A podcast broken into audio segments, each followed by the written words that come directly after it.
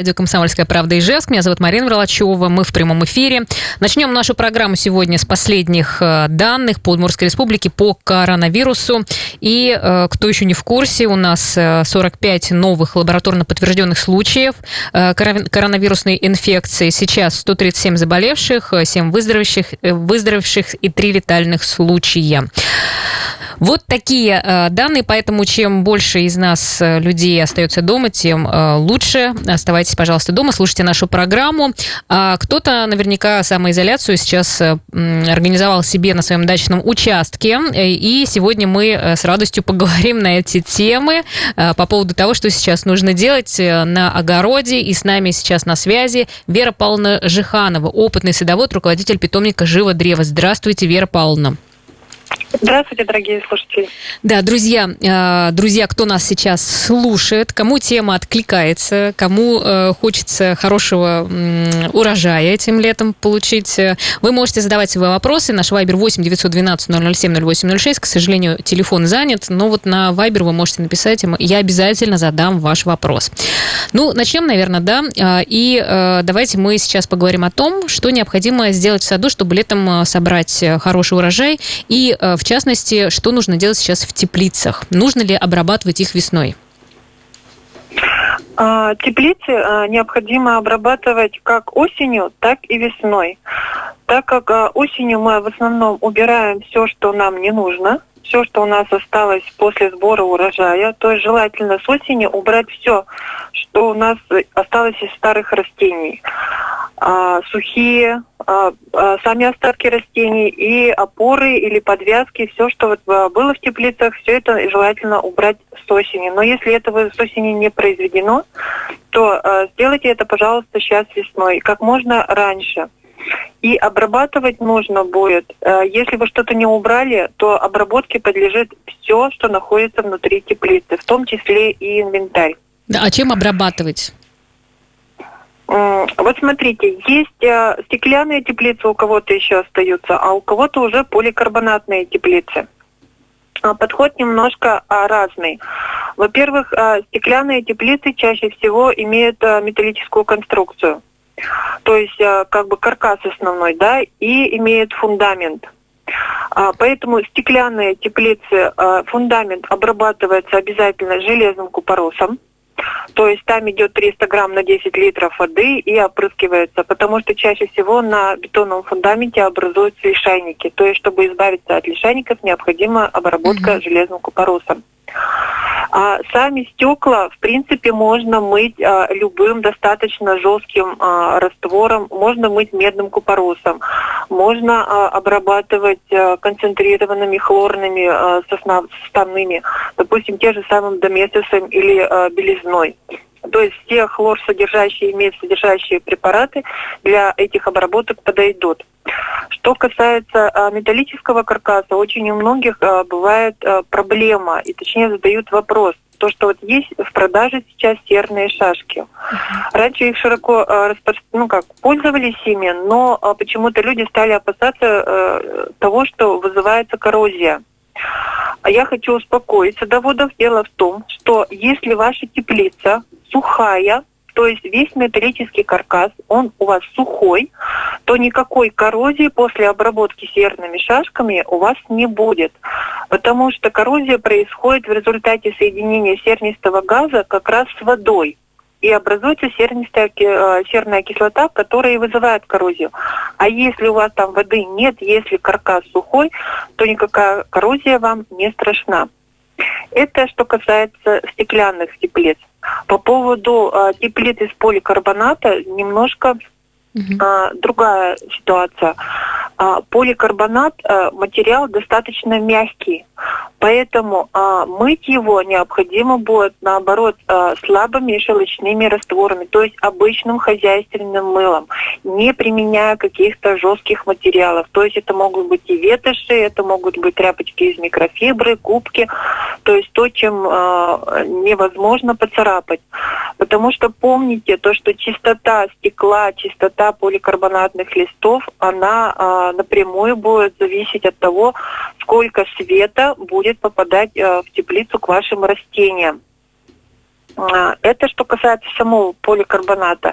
А если э, у поликарбонатной теплицы каркас металлический, то для него точно такие же э, как бы, обработки серностями шашками вот этими совершенно без, безопасны. Тем более каркасы очень часто сейчас делают, покрывают порошковой эмалью, поэтому ничего страшного при этом не произойдет. И еще сталкивалась с таким э, препаратом, э, как э, табачная шашка. Многие почему-то, э, исключая серную шашку, начинают применять табачные шашки. Но э, помните то, что табачная шашка, она предназначена для уничтожения э, вредителей в теплице, которые обитают уже на вегетирующих, на живых растениях. То есть такая табачная шашка, она не обеззаразит вашу теплицу до посадок. Ее чаще применяют для обработки именно теплиц во время того, когда у вас уже там сидят, допустим, растут огурцы и помидоры, и появились у вас вредители, вот тогда поджигают табачную шашку, чтобы э, уничтожить, так скажем, наших вредителей. А вот еще некоторые эксперты советуют снимать верхний слой грунта, потому что в нем э, много бактерий, грибков, а вместо него засыпать перегной или навоз. Вот это обязательно делать и для чего? А, по поводу а, грунта, это всегда у нас а, наболевшая тема, потому что замена грунта в теплице это на самом деле очень трудоемкий и очень затратный процесс. Но делать в последнее время с нашими технологиями это делать совершенно не обязательно. А, дело в том, что сейчас э, создано очень много уже препаратов и открыто многих препаратов, которые э, нам исключают вот этот э, трудоемкий процесс и можно просто-напросто обработать почву в теплице одним из э, препаратов. Один из них э, достаточно широко известен уже многим. Это э, биологический препарат, называется фитоспорин. То есть э, этот препарат мне самой тоже очень нравится. Я его рекомендую всем моим и садоводам, знакомым, и покупателям, э, так как он безвреден.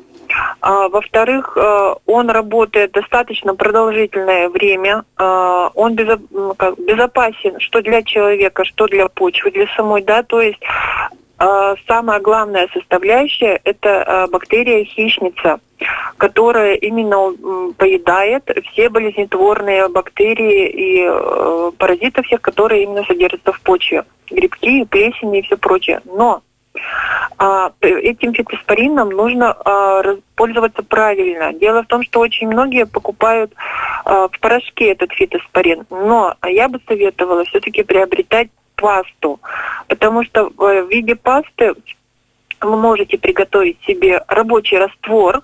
Это делается 200 грамм пасты, разводится э, в 400 миллилитрах воды. И у вас получается такой, как киселек темного-темного цвета, такого почти черного. И вот это у вас будет маточный раствор. И потом вот этим маточным раствором вам можно будет пользоваться в течение всего сезона. А для обработки почвы вам необходимо будет взять столовую ложку, всего столовую ложку вот этого концентрированного раствора на 10 литров воды. Разводите, и вот уже вот этим раствором 10 литров вы проливаете 1 квадратный метр площади в теплице. И таким образом проливаете весь грунт. Почему э, 10 литров на квадратный метр? Дело в том, что э, почвенные э, вредители, вот эти все болезнетворные, они сохраняются в толще земли примерно 10-14 а, сантиметров. И поэтому, если вы просто сверху опрыскиваете, то этим вы не добьетесь хорошего результата. Поэтому достаточно э, нужно глубоко промочить э, почвенный слой, чтобы у вас продезинфицировался весь слой почвы. Хорошо. Вера Павловна, И... еще... Да. Угу. да. Ну, здесь просто еще уточняют. Ну, вы, может быть, я вас прервала, потому что это важно вы хотели сказать. Ничего страшного. Да, я хотела вот э, уточнить. Э, у нас на Вайбер пришло сообщение по поводу использования э, серных шашек в карбонатных теплицах. Их нельзя, потому что еще и тускнеет поликарбонат от них. А, смотрите, какая ситуация. Если у вас, эм, смотря какая, какое количество шашек вы используете на теплицу. Это раз. Во-вторых, после того, как вы э, обработали серной шашкой, э, сам поликарбонат можно протереть снова влажным, э, влажной тканью. Mm-hmm. Ну вот я, допустим, не встречала, чтобы темнел поликарбонат, поэтому ну, к сожалению, смысле... более, угу. больше прокомментировать ничем не могу. Хорошо, друзья, мы ждем ваших вопросов. Наш вайбер 8 912 007 08 06. Уважаемые садоводы-любители, кто сейчас находится на своих участках, э, ну или не только, кто только планирует поехать э, на свои дачные э, огороды, пожалуйста, пишите. Мы будем спрашивать нашего эксперта сегодня Вера Павловна Жиханова, опытный садовод, руководитель питомника «Живо древо» сегодня с нами. Мы буквально на несколько минут уходим и вернемся, продолжим наш разговор. Не переключайтесь. Я напомню, э, наш вайбер 8 912 007 0806. Пожалуйста, пишите свои вопросы. А мы э, беседуем с Верой Павловной Жихановой, опытный садовод, руководитель питомника «Живо древо», отвечает на ваши вопросы. И мы говорим сейчас про теплицы, про то, как э, подготовить ее к сезону. И у нас еще, еще есть вопрос. Да, Вера Павловна, слышите нас? Да-да-да. Да, прогрев грунта. А, как это лучше делать, какие есть способы и насколько это необходимо? Прогрев грунта а, необходим в том случае, если вы планируете очень ранние посевы или посадки в теплицу. И вдобавок, если у вас теплица неотапливаемая. То есть это приходится примерно на а, март месяц, на начало апреля. Но нынче нам погода преподносит такие сюрпризы, к которым мы не совсем привыкли. То есть сейчас вот у нас середина с вами апреля, да, у нас уже снега нет, и в теплицах я уже уверена более чем, что у многих садоводов в теплицах уже растет во всю редиска и зелень, и некоторые уже даже ее едят. Но для тех, кто это еще не успел сделать, и те, у кого еще теплица, как говорится, замороженная, на самом деле можно ускорить созревание э, почвы. Дело в том, что э, для чего нужно прогревание почвы? Потому что если вы посеете в холодную землю, семечки у вас просто будут мокнуть, но прорастать они не будут. Потому что для прорастания семечки необходимо не только влага, но и тепло. И температура должна быть не меньше 10 градусов, ну никак не менее. Поэтому э, наши садоводы, любители прибегают к большинству способов, и один из них это проливание, конечно, горячей водой. А, причем а, горячей водой, если проливается земля, то а, после этого ее необходимо накрывать пленкой. То есть, чтобы у вас лишняя влага и тепло сразу не уходило. Поэтому это я назвала бы даже самый такой ну, быстрый и дешевый способ э, по прогреву грунта. Но мне вот недавно рассказали историю, причем э, наша бабушка, точнее бабушка наш, моего мужа, mm-hmm. она э, очень интересно э, прогревала свои гряды. У нее были парники, она занималась тоже э, рассадой. И она, знаете, что делала? Выкапывалась траншея, туда а, складывался а, мусор сухой, а, можно даже, допустим, какие-то мелкие старые веточки и так далее. Все это дело засып... а, поджигалось и засыпалось. И то есть э, получался эффект э, так называемой торфяной траншеи, да, то есть mm-hmm. когда, э, э, как сказать, эффект получения торфа, то есть когда внутри все это горит и согревается. После этого разрывалась, земля согревалась, и здесь можно было уже э, высаживать и рассаду, и сеять. Это второй способ прогрева. Ну и третий, это когда делают э, гряды, теплые гряды э, с помощью свежего навоза. Все знают то, что свежий навоз, он э, при разложении дает очень много тепла. Но э, если у вас э, навоз допустим, свежий, сейчас вы закладываете также в траншею, то для того, чтобы он начал греться, его тоже необходимо пролить горячей водой. И только после этого засыпать землей, вот тогда он у вас начнет э, давать тепло. Если просто холодный навоз засыпать, то такой печки не получится. Понятно.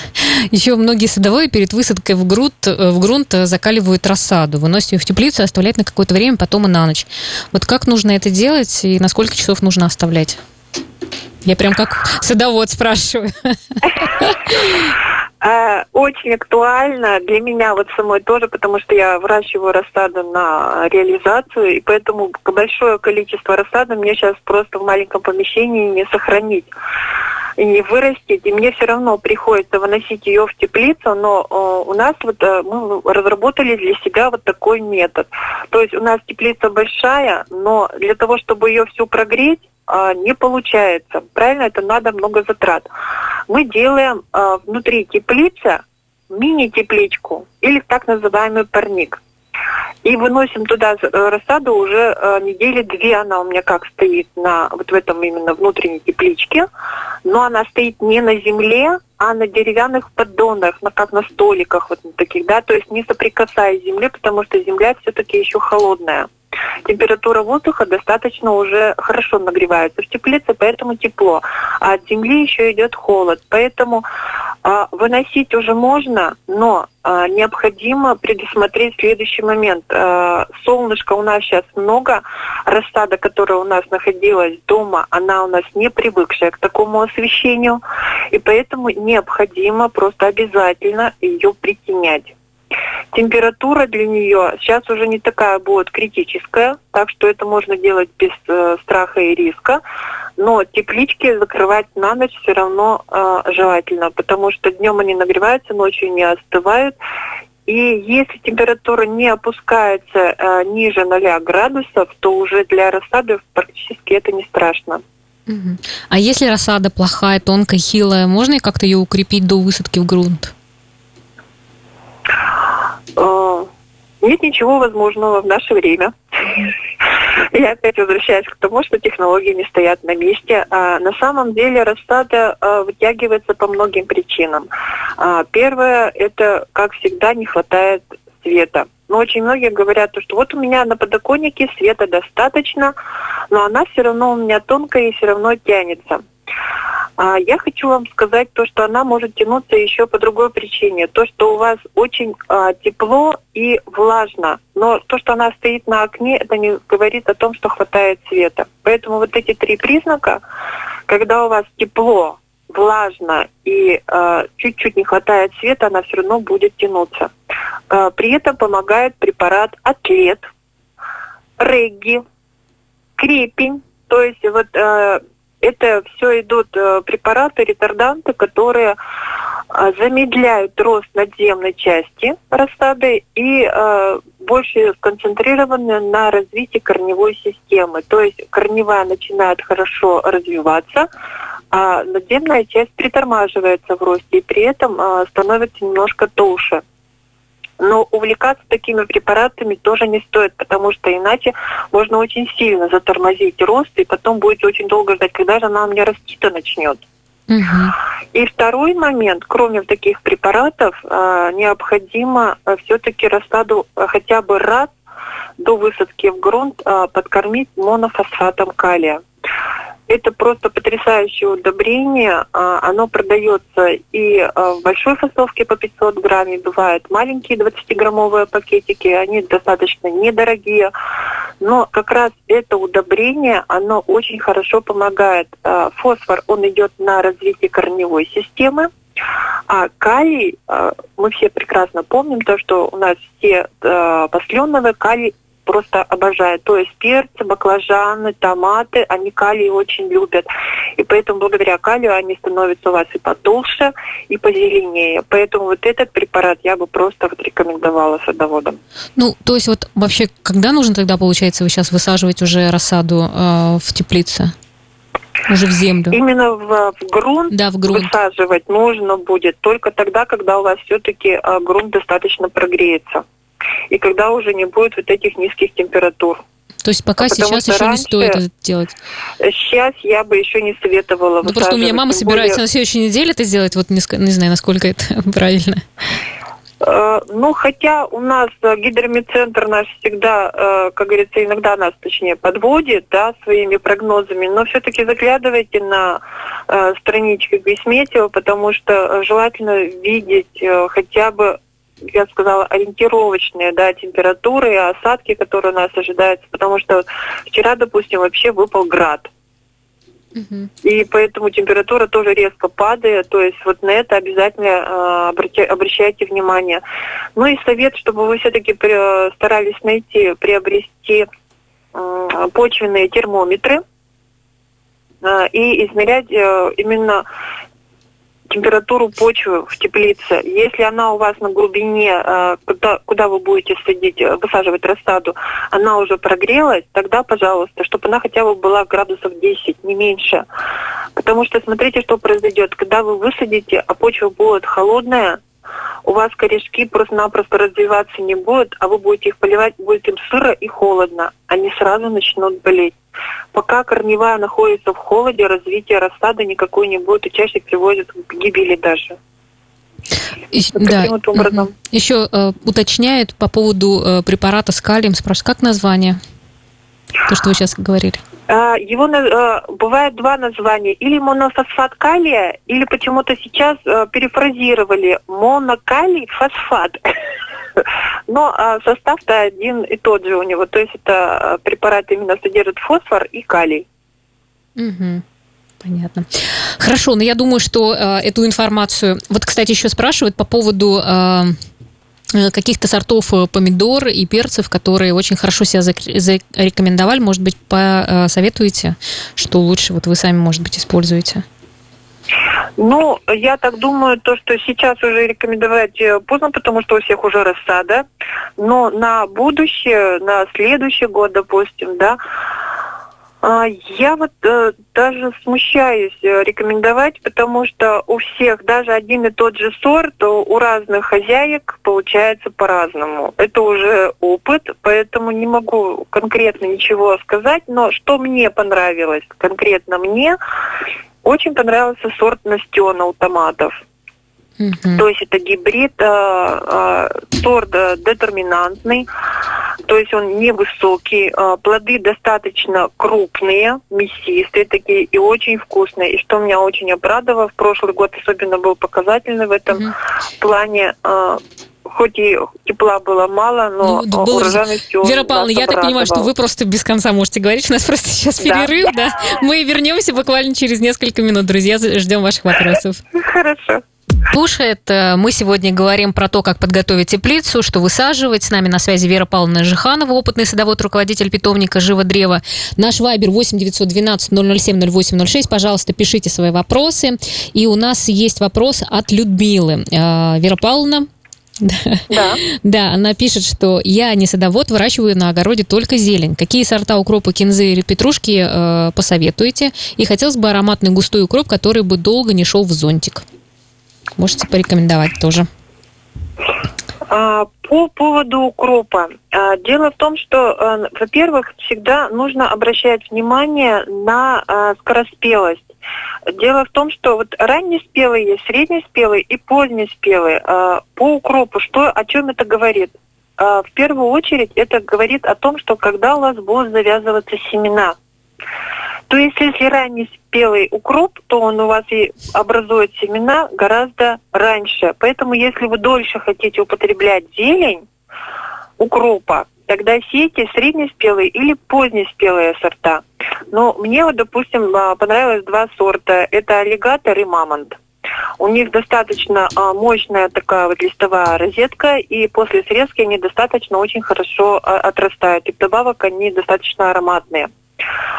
По поводу кинзы, а, кинза, она а, то же самое. Если она ранняя, она у вас а, семена образует рано. Поэтому, чтобы у вас оттянуть, так скажем, образование семян, или выбирайте сорта более средние или поздние спелые, или не затягивайте со срезкой зелени.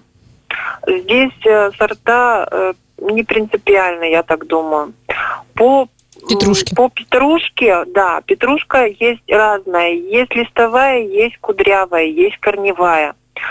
Есть еще э, совмещенно, так скажем, она совмещает, можно и корневую получить, и листовую. Это петрушка богатырь. То есть можно сначала ее срезать на зелень, а потом осенью еще и получить корешок. А вот из листовых очень хорошая получается э, бутербродная, то есть у нее достаточно такая широкая ароматная, идет листовая пластинка. И все-таки, угу. простите, заклинила. Да. Слушайте, ну, да, да, да. Ну и так, как бы мы... гигант. Да, мы так... Итальянский гигант, а, по-моему, понятно. называется сорт. Да, я и так под впечатлением, если честно, от того, что вы так хорошо владеете материалом. А чем их нужно э, обрабатывать, вот, например, эту зелень? И можно ведь и редис сейчас тоже кто-то уже посадил, ну и кто еще не успел, это тоже можно сделать сейчас, нет? А, конечно, а, редис вообще культура очень интересная. Дело в том, что ее можно сеять несколько раз за сезон. Но э, очень часто садоводы почему-то говорят то, что вот она у меня не получается, она уходит в стрелку, то есть и, и корнеплода толком не получается. Чаще всего это происходит потому, что редис – это культура короткого светового дня. Есть такая небольшая хитрость, если э, у вас не специальный сорт, да, который не реагирует, допустим, на световой день, вы можете ему сокращать световой день, накрывая их темным материалом создавая искусственно ночь. Поэтому э, это вот один способ. А для а чего если, это? Э, Чтобы больше, ну, как бы он получается... Э, потому что редис – это короткий световой день. Mm-hmm. То есть э, он лучше бывает э, образует корнеплоды и не идет стрелку, когда световой день короткий. А он же у нас сейчас идет на рост, Uh-huh. Э, с каждым днем световой день увеличивается, и поэтому, если поздно посадить редис, то он уйдет в стрелку. Вот. А чтобы вот этого не происходило, посевы свои закрывайте, которые уже взошли, вот вы их просто в 4 часа э, дня уже прикрываете темным, тогда у вас получится короткий световой день. Это первый способ. А можно просто посадить специальные э, сорта, сейчас их уже вывели, которые можно сеять вообще в течение всего лета и созревают они достаточно быстро, где-то вот э, за недели 3, за 16 до 20 дней. И вот э, и среди таких э, сортов мне очень понравились э, три сорта. Я вам сейчас назову. Алешка, это гибрид, да, то есть ультраскороспелый, э, не стрелкуется, вообще замечательный сорт. Очень многие довольно-таки его тоже уже сеять давно. Следующий это крошка-крошка тоже э, очень хороший сорт, он жаростойкий, то есть можно его сеять э, в течение э, даже летом. И еще один сорт, э, называется он вишневый хруст. То есть он тоже вот именно для такого вот массового сбора, посева, чтобы вот э, собирать вот на окрошку, uh-huh. конкретно на окрошку, чтобы было много. То есть вот такие вот сорта редиса, если вы посадите, то я думаю, что вы всегда будете с урожаем. А почему иногда редиска горькая получается? А, горечь в корнеплодах появляется в первую очередь из-за нерегулярного полива. И э, все, так скажем, крестоцветные, они не любят высоких температур. Угу. То есть, когда жарко, чаще всего и сухо, они все начинают дубеть и начинают набирать горечь. Угу. Ну, вот то есть следить два, за, это... за тем, чтобы поливать чаще, просто чтобы не было а, высокой температуры, да? Да. Угу. Да, да, да, да, да. То есть это вот сейчас, если вы в теплице у вас растет только, допустим, зелень, вот это вот и редиска, то теплицу вообще не закрывайте на ночь. Угу. Чтобы у вас там температура сейчас, она днем-то над солнышко нагревается, чтобы перегрева вот такого не было, потому что у вас сейчас семечки начинают прорастать, проросли даже если, да, верхний слой почвы очень сильно прогревается, а нижний, то он еще как бы прохладный. И вот этот перегрев, он не всегда а, благотворно сказывается на корнеплодах и даже на формировании корнеплодов. То есть это культура, которая любит холод, Угу. Вот вы как раз сказали о том, что э, ну, нужно очень сильно зависит от того, там, как солнце светит и долгота дня. А все-таки что, куда лучше садить, кого в тень посадить, кого на солнце больше, вот если там зелень или ну, вот прям по теплице а, как-то это, что, как лучше распределить все эти культуры? Ну, чаще всего бывает на самом деле так, что у, а, в теплице не всегда бывает освещена равномерно, да, я с этим согласна. Поэтому а, чисто соображаем по м, логике. Травы, они набирают больше всего эфирных масел и вот этого аромата, душистости, когда они растут на солнышке. И они предпочитают даже больше, э, чтобы была подсушенная земля, да, чем перелитая, чем влажная. Вот, поэтому на солнечной части, на такой вот садим мы с вами всю пряную зелень, А вот то, что касается редиски, шпинаты, допустим, салаты вот эти вот, то их можно и в полутень. То есть как бы там, где света чуть-чуть не хватает. Вот для них это будет самое-самое место. Угу.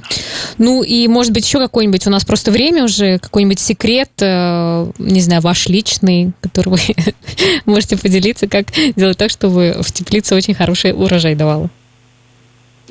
Или уже все а, рассказали? А, вообще по, да, по содержанию теплицы это всегда очень щепетильная на самом деле тема, потому что а, мы же хотим как больше, а, как можно дольше, да, пользоваться, а, как говорится, урожаем, чтобы получить урожай, как у нас зона рискованного земледелия, mm-hmm. лучше вообще все выращивать в теплицах, да. Вот. Но а, теплица, запомните одну единственную вещь. Теплица она ограничивает воздушное пространство. А растениям нужно дышать. И поэтому чем больше у вас там э, растений, чем больше закрытого пространства, воздуха не хватает растениям. И очень часто от этого возникает много проблем. И со здоровьем, э, как бы с болезнями да, растений, и то же самое с вредителями. Повышенные сухие температуры, они вызывают появление э, клеща, угу. паутинного, да. То есть, если будет э, влажно, сыро и прохладно, то это сразу э, фитофтора и все грибковые заболевания. Поэтому те, кто занимается конкретно закрытым грунтом, это нужно обязательно всегда контролировать э, влажный и э, температурный режим в теплицах. Ну и проветривать. Да, спасибо вам большое. Вот Было главное. интересно даже мне, человеку, который очень так поверхностно знает про это все. Надеюсь, что все, кто послушал, э, очень хорошие, мне кажется, качественные советы. Вера Павловна Жиханова, опытный садовод, руководитель питомника Живодрева. Спасибо вам большое. Надеюсь, что у всех в этом году будет много радости радости, много овощей, тем более, что все говорят, чтобы иммунитет был хороший, нужно побольше есть овощей. Поэтому да, все... всем крепкого здоровья. Да, всем на самоизоляцию на даче. Спасибо большое, всем хорошего дня. Ну и завтра, как всегда, встречаемся в 14.03. Всем до свидания.